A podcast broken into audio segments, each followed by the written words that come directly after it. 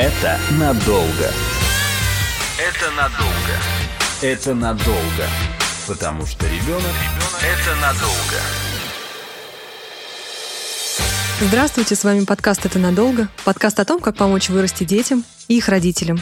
Меня зовут Юлия Мирей. У меня пока нет детей, но разбираясь в каждой теме, я начинаю лучше понимать поведение некоторых взрослых и порой свое.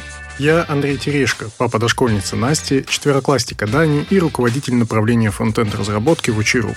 Кое-что про детей я уже понял, но вопросов у меня меньше так и не стало. Сегодня в некоторых школах в нашей стране появился человек, а иногда и целая служба, который называется модным нынче словечком «тьютер», но не всем понятно, что оно означает. На самом деле эта профессия насчитывает века. Например, Сократ, когда отвечал на вопросы своих учеников вопросами и таким образом наводил их на ответы, был самым настоящим тьютером. Сегодня мы попробуем разобраться в том, кто же это такие и зачем они нужны в российских школах.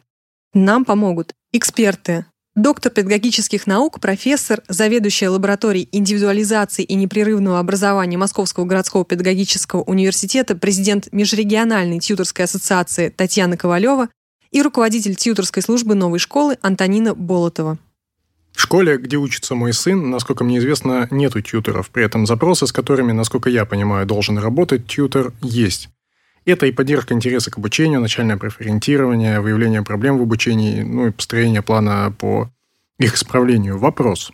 Может ли тьютер не в школе, а где-то со стороны помочь ребенку, который учится в обычной российской школе? Значит, во-первых, у нас выпускники тьюторской магистратуры, которые в этом году уже 11 год работает, они создали агентство тьюторских услуг. Поэтому реально сейчас, поскольку у нас как бы онлайн и офлайн режим, то вообще любой человек, родитель, если ему интересно получить тьюторскую услугу, может просто в это агентство тьюторских услуг обратиться. У нас там есть банк выпускников, а выпускников уже за эти 11 лет больше 100 человек – и в этом плане, да, тьютеры работают и просто как, ну вот, на рынке, скажем так, открытого образования. Татьяна, а сразу вопрос. Угу. Вот, конечно, извините, но давайте начнем с азов. Да. Кто такой тьютер? Да. Чем он отличается от репетитора, от ментора, от так, наставника, от самый, психолога, да. от куратора? Самый популярный вопрос. Значит, тьютер – это педагог, который сопровождает индивидуальную образовательную программу. Каждое слово очень важно. Это педагог, то есть это определенный тип педагогического деятельности, но он занимается именно сопровождением индивидуальной образовательной программы. И здесь все зашито, потому что программы индивидуальной у ребенка образовательной нет. Как правило, у него есть какие-то интересы. Или, может, он вообще ничем не интересуется, как вам кажется. И вот тьютер – это такой человек, который должен помочь ему как-то увидеть его интерес, а это можно создать за счет специальной среды, за счет проб, за счет разговоров, обсуждений с ребенком. Дальше поддержать этот интерес – и дальше то, что мы называем в педагогическом языке, масштабировать. То есть такой шаг развития. А где можно дальше с этим интересом жить? Какую профессию получать, mm. чем заниматься? Так, понятно. Вот. вот тогда такой вопрос сразу, Антонина. Вот, допустим, у меня есть сын, пусть будет сын. Да. И, в принципе, он нормальный парень. У него все получается, как бы склеивается. Зачем ему тьютер? Ну, во-первых, вот э, мы часто говорим нашим родителям, что тьютер нужен там, где возникает сложная какая-то образовательная среда. Если ваш сын, предположим, сын учится в кадетском классе, у него все понятно, ему, скорее всего, тьютер в меньшей степени нужен, чем если он учится в Москве в какой-нибудь школе, предлагающих много разных образовательных возможностей, и ему нужно так или иначе выбирать и выстраивать свой план, э, что он делает, от чего отказывается. Вот, и тьютер может как раз в этом всем сопроводить, помочь подобрать ресурсы, порастроить, например, этапный план как начинать заниматься той или иной какой-то образовательной, новой для ребенка деятельностью, подобрать форматы наиболее подходящие для него. А главное потом еще отрефлексировать и оценить, насколько это движение было полезно, правильно. Я, может быть, в силу того, что я все-таки не мама того гипотетического сына, но мне сейчас непонятно. Вот у него есть четверка по математике, пятерка по русскому. В принципе, он с ребятами играет в футбол, занимается секцией неплохо. В чем он выиграет, если у него будет тьютер? Вот конкретно почему я смогу понять, что вот такую крутую штуку я ему нашла тьютера? Вот смотрите, можно я да, да, скажу? Значит, как Тоня сказала, мы так друг за другом, да, будем. Значит, тьютер появляется там, где появляется какая-то вариативность и выбор. Угу. Если ему все понятно, тьютера не нужно. Но как минимум в жизни каждого человека три раза есть место, где может появиться тьютер. Первое.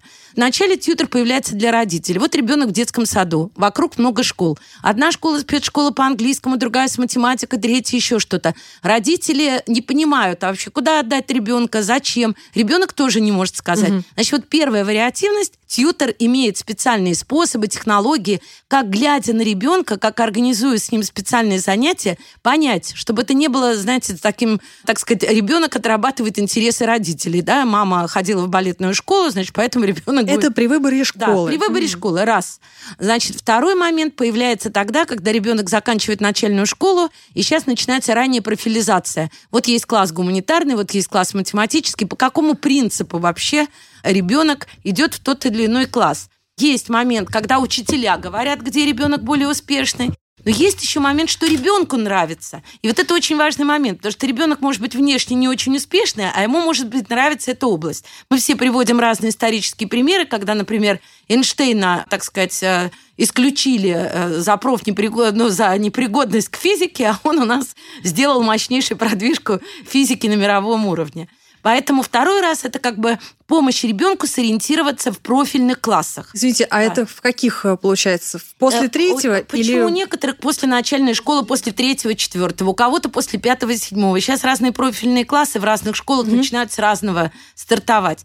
Ну и, наконец, когда мы говорим о ребятах, которые уже начинают думать, о чем они будут заниматься после школы, опять огромная вариативность, огромное число вузов. Можно, кстати, не через вузы угу. заходить в профессию. Поэтому даже у человека, у которого нет никакого вопроса про вариативность, три раза в жизни возникает запрос на тьютера. Вот теперь конкретно. Теперь понятно. понятно. Очень хорошо, да. Я все-таки уточню первую историю. То есть у нас есть обычная школа, Смотрите, я возвращаю все к обычному угу. родителю, да? у которого... Вот у меня, например, не было варианта, куда отдать ребенка. Почему? Потому что все школы вокруг одинаковые, они все переполнены, я могу отдать только в одну. Вот обычная подмосковная ситуация, я думаю, в России, в принципе, похожа. Вариативности в этих школах нету. Ну, и ее нету, по умолчанию просто. Нельзя выбрать индивидуальный образовательный маршрут. Он будет такой же индивидуальный, как у других 35 э, детей в классе. Может ли тьютер помочь ребенку в ситуации обычной для России действительности? Значит, рассказываем про обычную для России действительность. Я скажу так, что вариативность есть всегда. Вот даже когда мы вели курсы по тьютерству, к нам приходили сотрудники из ФСБ, которые обсуждали, как тьютерство может быть вариативностью даже в таких как бы заведениях. Значит, э, у вас всегда есть вариативность, она скрытая. Например, даже если вам кажется, что у вас совершенно одинаковые четыре первых класса, обычная школа, в этих четырех первых классах у вас работают разные преподаватели. И вот тьютер возникает как культура независимой фигуры. Потому что если вы спросите завуча, то завучу какой-то учитель может больше нравиться. Если вы спросите какого-то учителя, то каждый учитель будет говорить, что у него именно особенная методика. И если есть как бы тьютер, который работает вот с этим, например, микрорайоном да, школ, то он будет знать, какой стиль у каждого учителя. Он, с другой стороны, смотрит на как бы ребенка. И вот эта вот состыковка, вот то, что называется посредничество, это как раз культура во многом нам как бы неведомая. Потому что в одном классе ученица говорит громко, в другом учительница говорит тихо. В одном учительница пенсионного возраста, в другом молоденькая девочка. И дети, поскольку разные, и у них было разное, кстати, образование, кто-то с бабушкой был, кто-то в детский сад ходил, у них разное отношение к разному, ну, как бы стилю даже преподавания. Вот даже в этом моменте я просто подцепила ваш вопрос про вариативность. Уже не говоря о том, что вариативность связана с тем, что разные преподаватели используют разные типа воспитательной работы. Одна в походы любит ходить, а другая рыбок разводит, а третья еще что-то. Вот чтобы делать состыковку между разными фрагментами образовательной программы, это и есть индивидуальная образовательная программа. Но я уж не говорю о частных школах. У нас, например, сейчас в Москве просто расцвет частного образования. Понятно, что родители нас слушают разные и в разных системах, но я хочу сказать, что сейчас частные школы практически, семейные школы возникают по всей нашей стране. Как раз хотелось бы спросить у Антонины, насколько большая разница между возможностями для тьютера, возможностями помощи ребенку в его образовании в частных школах и в обычных, которых все-таки пока сильно больше? Да, спасибо за такой вопрос. Э, сложный, прям да. Э, со звездочкой. На самом деле, э, конечно, хочется сказать, что да, в частных школах у нас есть возможность создавать среду более разнообразную, насыщенную, чем возможности в регионах, ну или даже в Москве в обычных школах. Но на самом деле это все зависит от того, вот с какой стороны смотреть. Я, например, тоже имею там опыт работы в государственной школе, пусть не такой большой, как э, в частных школах, и точно знаю, что вариативность еще во многом создается за счет самого ребенка. Вот такая наиболее для меня интересная зона работы тьютера, э, с которой мы много работаем в новой школе, это перевод ребенка в активную субъектную позицию. Мы же, как родители, все хотим, чтобы наши дети знали, чего они хотят, могли об этом там спрашивать, могли какой-то свой формулировать запрос образовательный, подходить к учителям, задавать вопросы, просить поддержку их проектов какой-то, находить себе наставников в разных областях. Вот. И тут как раз то место, где ребенок может сам создавать вариативность за счет своего запроса. Вот. И, честно говоря, мне кажется, что наше образование российское в обычных школах государственных сильно тем, что у нас есть еще достаточное количество активных и учителей, которые готовы отвечать на такие запросы. И тьютер как раз может здесь ребенку помочь перейти вот в этот режим не выполняющего какую-то программу ребенка, который учится по плану, который дал учитель, а такого активного субъекта образования, когда ребенок э, формулирует, чего он хочет, и ищет ресурсы вокруг, э, например, там, в помощи учителя в освоении каких-то дополнительных э, областей там, или выполнении какого-то интересного для него проекта. И это все, в принципе, может быть в хороших государственных школах. И этого достаточно много, к счастью. Татьяна, вот коротенько, прям, чтобы мне понимать вообще, угу. много ли у нас в стране тьютеров, во скольких э, угу. государственных школах Понятно. у нас сейчас есть такая должность? Да. Вот прям какая-то статистика, может да. быть, есть. Я, например, считаю, что ну, не будет действительно в массовом образовании во всех государственных школах тьютеры. Речь идет о другом, что кто такой современный учитель. И вот сейчас, мне кажется, Министерство просвещения да, придумало очень хороший ход – именно про тьютерскую компетентность современного учителя. Мы только что закончили курсы повышения квалификации, где были представлены все регионы страны. А все-таки хотелось бы вернуться сейчас, к статистике. Сейчас, я вернусь. Но мне все равно важно, что вот были курсы повышения квалификации, где обсуждалось а вообще ресурсность тьютерского сопровождения для школ по поднятию, ну, как бы, качества образования. И в этом плане и учителя могут приобретать тьютерскую компетентность. Что касается тьютеров, я слышу ваш вопрос, то трудно сказать, много или мало. Но вот я скажу так, что сейчас у нас в тьютерской ассоциации, это значит люди, которые официально вошли в профессиональную ассоциацию, где-то 500 человек. Значит, а, если мы говорим... всю Россию. Да, 500 ага. человек, те, кто вошли в тьютерскую ассоциацию. Теперь у нас есть 11 региональных центров, которые имеют право проводить повышение квалификации и переподготовку. И если так рассматривать, это будет где-то уже около миллиона человек. Потому что за каждым регионом стоит 100-200 человек. Значит, если мы умножим на 11, то вы представляете. Значит, соответственно, как бы круг тьютеров очень большой. Это надолго. А я опять про да. то, что у нас да. на Земле, так сказать, происходит. Вот хочу у Антонины спросить, как раз раз у нас появилась у учителей компетенция такая тьютерство, да, тьютерское да, сопровождение, если, да. если наверное, да. правильно. Угу. Я, значит, сразу в голове у себя представляю учителя моего сына, у которой 35 детей, которая загружена э, административной работой. Помимо этого, ей приходится еще делать какую-то работу, там, не знаю, связанную с деятельностью школы, чтобы набирать себе достаточную ставку, видимо. И сверху ей еще надо применять вот этот подход тьюторский каждому ученику из 35 и каким-то образом помогать каждому из них сделать индивидуальный образовательный маршрут. Это реально? Но на самом деле это не так все страшно, как кажется. Угу. Есть разные формы э, тьюторской работы с детьми. Есть э, индивидуальная форма работы, когда мы встречаемся один на один и можем детально, очень подробно, со всеми там особенностями продумать траекторию, уделить внимание вообще всем деталям. А, но на самом деле есть групповые форматы, а есть форматы событийные. То есть групповой формат – это когда тьютер работает сразу с там, некоторым количеством детей, 10, 15, может быть, и 30 на самом деле такие э, инструменты используют, которые подразумевают эту одновременную работу детей. А есть и событийные как форматы, когда, например, педагог с тьюторской компетенцией или даже группа педагогов может организовывать какие-то школьные события. Например, у нас в школе это летние школы, весенние школы, это какие-то выездные могут быть лагеря, это может быть просто там несколько часовое погружение. И тогда э, повышается такая интенсивность вот этого вот тьюторского взаимодействия с детьми, и можно работать сразу на большую группу. Вот, в принципе, это выходы. Хорошо. Нельзя сказать, что я не доверяю, я верю, что, наверное, это возможно, но все-таки хотелось бы, чтобы это был какой-то индивидуальный подход. Да, я хочу разгрузить учителя, и э, готов нанять себе тьютера. Точнее, Мгм. не себе, а ребенку. Можно Ну и да. себе, кстати. Тьютер работает и со взрослыми, да. Ну, Тут себе, по- и себе потом. Сначала Да. ребенку. Э, Мгм. Значит, и насколько вот этот тьютер сторонний, допустим, я обращаюсь в э, вот это агентство тьютерских услуг, Да. да, э, нанимаю тьютера, насколько он реально может помочь при условии, что ребенок учится в общеобразовательной школе, Значит, у нас есть э, такое понятие договора, который заключается каждый раз, поскольку тьютер – это средовая фигура, да, поэтому он работает всегда в реальной ситуации, в реальной среде, с реальными родителями, с реальными детьми.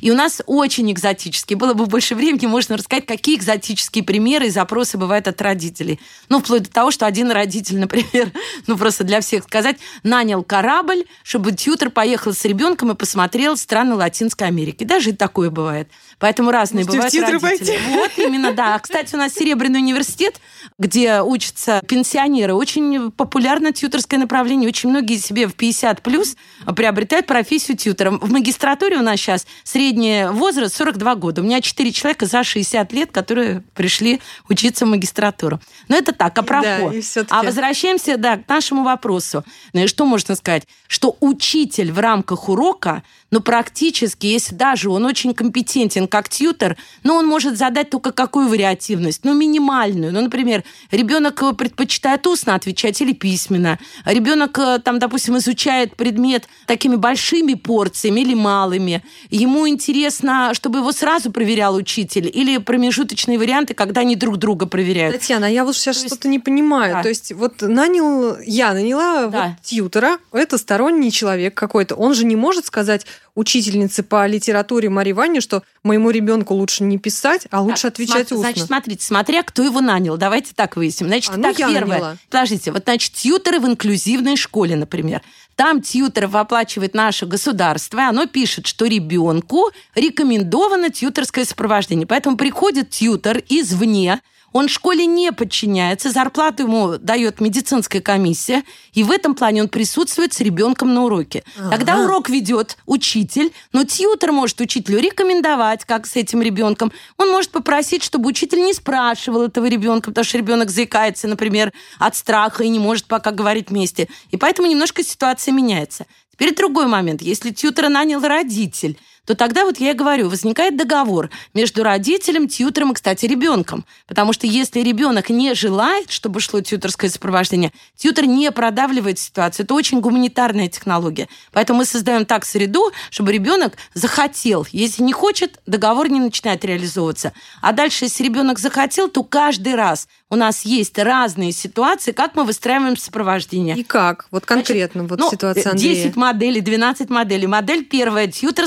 знакомится с, с учителем. Договаривается, что у ребенка, например, вот такой приоритетный интерес. Ему очень нравится биология. Что может сделать учитель? Может ли ребенок пойти провести открытые уроки биологии в младшие классы? Может ли ребенок подготовить специальное какой-нибудь реферат и выступить по биологии? Сейчас даже, кстати, в смешанном обучении допускается. Может ли ребенок уйти на биологию в формат онлайн, учитывая, что он параллельно в Политехническом музее тоже ходит в биологический кружок. Как бы тьюторская позиция – это позиция культурного посредничества в индивидуальной образовательной программе. Ребенок, заканчивая школу, попадает, ну, как правило, в ВУЗ в нашей среде там, или в какое-то продолжающее его образование учреждение, и там могут тоже возникать запросы на какое-то чуть более специализированное для него обучение. И вот еще есть опция предложить ребенку научиться коммуницировать с учителем, чтобы он сам мог запросить. И тогда тьютер здесь сопровождает его вот это Мгм. освоение коммуникативного навыка, чтобы сформулировать, чего он хочет, чтобы поговорить с учителем, провести переговоры, чтобы там показать э, свой интерес в этом вот Мгм. в каком-то месте, да, и получить какую-то обратную связь на эту коммуникацию. Это надолго. Это надолго. Это надолго. Потому что ребенок это надолго. Пусть буду я ребенком. Не знаю, что делать. Мне нравится биология, я хочу стать ветеринаром. И мне нравится литература, я хочу быть поэтом. Вот вы можете сейчас на мне интерактивно, может быть, продемонстрировать, что вообще делают тьютеры, каким образом, какие у них есть инструменты. Вообще, я, конечно, попросила бы рассказать поподробнее, на чем базируется Да. интерес, какой Мгм. опыт есть, например, там, пишете ли вы стихи, читали ли вы их где-то уже, какой там Мгм. история отношений э, Хорошо. поэзии с ветеринарией, например. В поэзии вот я участвую в литературных конкурсах и даже выиграла два. А по поводу биологии, у меня есть кошка, я ее обожаю. И люблю всех собак, всех кормлю на улице. В принципе, это все, что меня связывает. Ну, в биологии я, в принципе, ок. У меня 4-4 с половиной. Дальше бы я вела разговор в вашу актуальную ситуацию. Почему вам именно сейчас нужно определиться? Вот, чем точно. Связано? Ну, потому что я перехожу в 10 класс, надо понять, куда идти. А в чем выбор заключается? Выбор идти между... Э, в биологический вот класс, это в Б, или идти в А, там, где литература и русский и общество знания. Ну вот смотри, тогда я подключаюсь. Значит, вот очень важно, мне кажется, Тони задала вопрос, потому что тьютер всегда сопровождает какой-то процесс. Поэтому, когда мы говорим про индивидуальную образовательную программу, в ней что-то лежит. Вот что конкретно? Выбор профильного класса, или там поступление в ВУЗ, или, я не знаю, проект какой-то. Да, я хочу выбрать вот, класс да, какой-то, вот хотите, куда потом пойти да, учиться. Если вы хотите выбрать класс, то дальше бы тьютер работал так. Он бы познакомил с программой литературного класса, ну, например, девятый класс. Значит, мы бы пошли, познакомились с координатором координатором и попросили программу, что будет в литературе. Спросили, а если я иду в литературный класс, может ли там быть место биологии? Например, могу ли я в какое-то время ходить как вольнослушатели там на уроки биологии? Потом бы мы пошли в биологический класс и посмотрели наоборот, по-другому. Что если я в биологическом классе, какая там программа? Может ли быть еще время, чтобы я ходил по, в литературный ну, а как же клуб? это? То есть Б и А, а классы, они учатся параллельно. У них там русский, Подождите, а у меня вот биология. В этом, в этом. Начина... ну, вот в этом и есть тьюторство. Тогда я, как взрослый человек, тьютер, договариваюсь с учителем литературы, чтобы, например, он не ходил куда-то, а это было бы у него онлайн, он бы слушал в записи, а в это время он бы ходил на биологию и так далее. Тьютеры появляются там, где ребенок не может сам сорганизовать среду. Если все открыто, например, как в школе Летова, где вообще нет уроков, а дети все, значит, двигаются по своим программам, то там тьютеры сопровождают просто реализацию этих программ. Вот именно договариваются с педколлективом, с возможностями. Антонина, смотрите, хорошо, у нас есть процесс. Тьютер сопровождает какой-то процесс. Как пример, хороший пример, это э, вот эта условная ранняя профориентация ребенка с младшей школы в среднюю, когда нужно выбрать профиль. В какой момент нужно подключать тьютера? Ну, вряд ли же в сам момент выбора. И это связано с э, запросом ребенка и вообще, насколько там одномоментно или там какой период длится выбор. То есть, если, например, ребенок сам начинает задумываться за какое-то время до, ну, например, он говорит, вот у меня скоро нужно будет там определиться с а, спецкурсами в школе, ну, предположим, такая среда, или выбрать какие-то кружки, на которые я буду ходить, там, обязательно или не обязательно. Вот, если у ребенка появляется интерес, то здесь можно как раз ему предложить, а хочешь вот э, поддержку такую получить.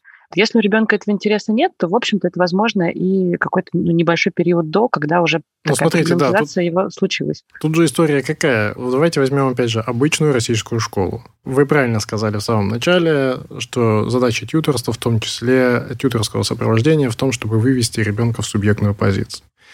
Но в нормальной российской школе ребенок не находится в такой позиции. И, в общем-то, допустим, вот этот выбор, который перевести ребенка в какой-то профиль и ребенку выбрать какой-то профиль, на самом деле этот выбор возникает перед детьми за, ну, хорошо, если за месяц, а чаще всего за неделю до, когда учитель приходит и говорит, ну, вот теперь вам надо выбрать, вот твои там результаты, иди с родителями советуйся, и в лучшем случае, или просто к родителям пишет, что вот выбирайте, куда ваш ребенок пойдет четвертый класс идет ребенок, они понимают, что в конце четвертого класса им нужно будет выбрать профиль вместе с ребенком. В какой момент им подключать тьютера? Ну, опять же, возвращаясь, очень все зависит от того, в какой позиции находится ребенок. То есть вот субъектность начинается в том месте, где ребенок понимает, что это проблема не родителя, а его, где выбирает не родителя, а он, где образование происходит не образованием родителей, а образованием его. Ну, это хорошо бы, Сейчас. это так-то не бывает. Да, можно я как бы по-другому попробую ответить? Вот смотрите, Тьютерство – это педагогическая культура. Каждая культура связана с тем, что она что-то считает аксиомой. Вот тьютеры считают аксиомой, что субъект – это всегда ребенок, он рождается субъектом, у него есть спонтанные интересы. В три года ребенок уже чем-то интересуется, чем-то нет. А дальше вы попадаете в педагогическую культуру. Если родитель как бы связан с культурой выбора, ему интересно, Значит, он либо сам начинает вначале быть как стихийный тьютер, так же, как э, родитель становится стихийным учителем. Ребенок придет в класс в 7 лет, но вы уже в 5 лет учите его мыть посуду, шнурки завязывать, не знаю, ходить. То есть вы как стихийный учитель, вы родитель становитесь. Вот точно так же, мне кажется, любые родители сейчас современные, они фактически уже становятся стихийным тьютером. Они водят его везде, они обсуждают, с ним понравился ему спектакль или нет – а они им показывают разных зверюшек в зоопарке. Поэтому вот это стихийное тьютерство, оно в культуре родителей современных уже есть. Другое дело, что если родители вообще ребенком не занимаются, им все равно, так сказать, чем ребенок интересуется, то тогда, по идее, эта культура должна начинаться с детского садика. Я сейчас правильно понимаю? Да. На вопрос Андрея мы отвечаем следующим образом, что тьютер появляется в тот момент, когда ребенок формулирует запрос, я не могу определиться даже с вашей помощью, родители, мне нужна дополнительная помощь стороннего человека. Можно так сказать, а можно сказать, что есть два ответа. Один ответ, что действительно тьютер появляется на запрос ребенка, а второй ответ, что можно создавать такую среду, которая провоцирует интерес ребенка. Вот я об этом говорю. Когда родитель водит ребенка на один спектакль, на другой, на третий, а потом начинает обсуждать, какой ему спектакль понравился, а какой нет, это уже создание среды. Когда родитель приводит ребенка в зоопарк и сравнивает животных, почему один прячется, а другой выходит там навстречу посетителям, это уже создание среды. И вот поэтому я вам говорю, тьютер – это средовая фигура. Хорошо, вот, я, да. значит, с точки зрения родителя подведу, да. попробую подвести итог, а вы да. скажете, правильно ли я понял да. или нет. Значит, родителю, который в четвертом классе сейчас э, ребенок, угу. ему нужно сначала вывести ребенка в активную угу. позицию каким-то образом. Например, сказать ему, а вот скоро у тебя будет, значит, выбор подумай, а вот там, хочешь ли ты заниматься математикой или еще чем-то. И когда нервоз родителя по поводу того, сможет ли ребенок угу. определиться, переедет на ребенка, вот в да. этот момент нужно подключать тьютера. Нет. Давайте не будем как? родителей нагружать тем, что им нужно. Не нужно ничего родителям. Родителям нужно любить ребенка, слушать его и быть рядом как-то в общем, да. пытаться поддерживать его начинание. Тут скорее я бы так разделила, что есть ситуация, когда вот прям уже must-have. Вот must-have для тьютера – это когда либо ребенок задается вопросом и действительно вот не находит поддержки в среде, то есть, допустим, ему кажется важным определиться, там, лирики или физик, э, не знаю, там, гуманитарий или там кто-то еще, какой класс пойти, что сделать, или там, как э, обучаться чему-то. Например, я хочу заниматься программированием, я не понимаю, как вот в моей среде вокруг меня сейчас начать это делать. Тогда прям вот это такой, ну, тьютерская скорая помощь. Uh-huh. А, и есть следующая линия, это когда тьютер будет хорош. То есть, ну, будет э, полезно ребенку взаимодействовать с тьютером.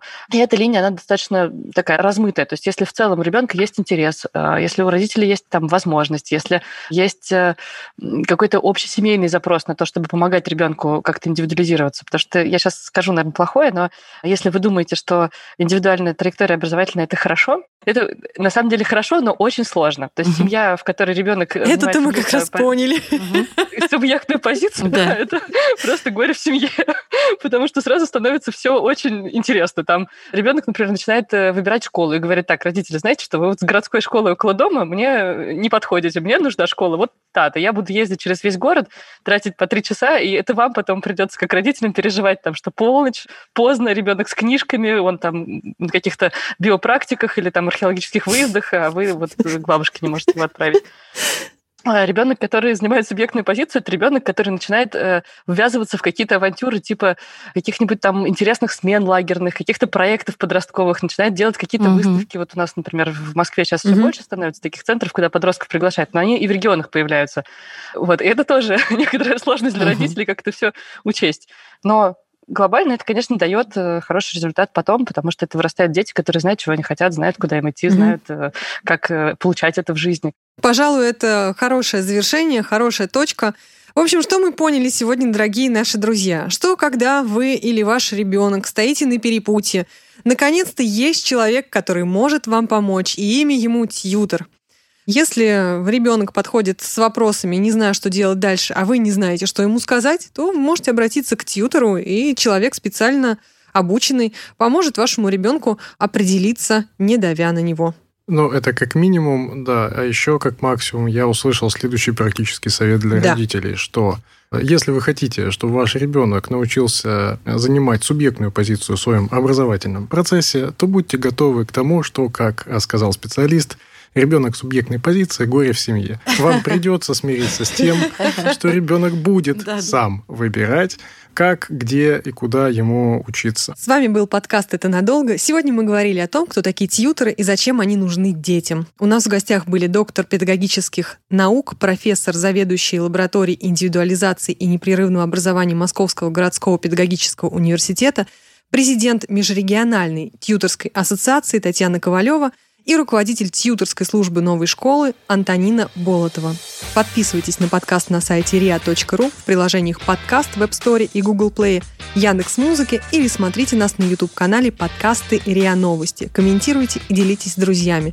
Будем и дальше помогать расти детям и их родителям. Это надолго. Слушайте эпизоды подкаста на сайте ria.ru в приложениях Apple Podcasts, CastBox и SoundStream. Комментируйте и делитесь с друзьями.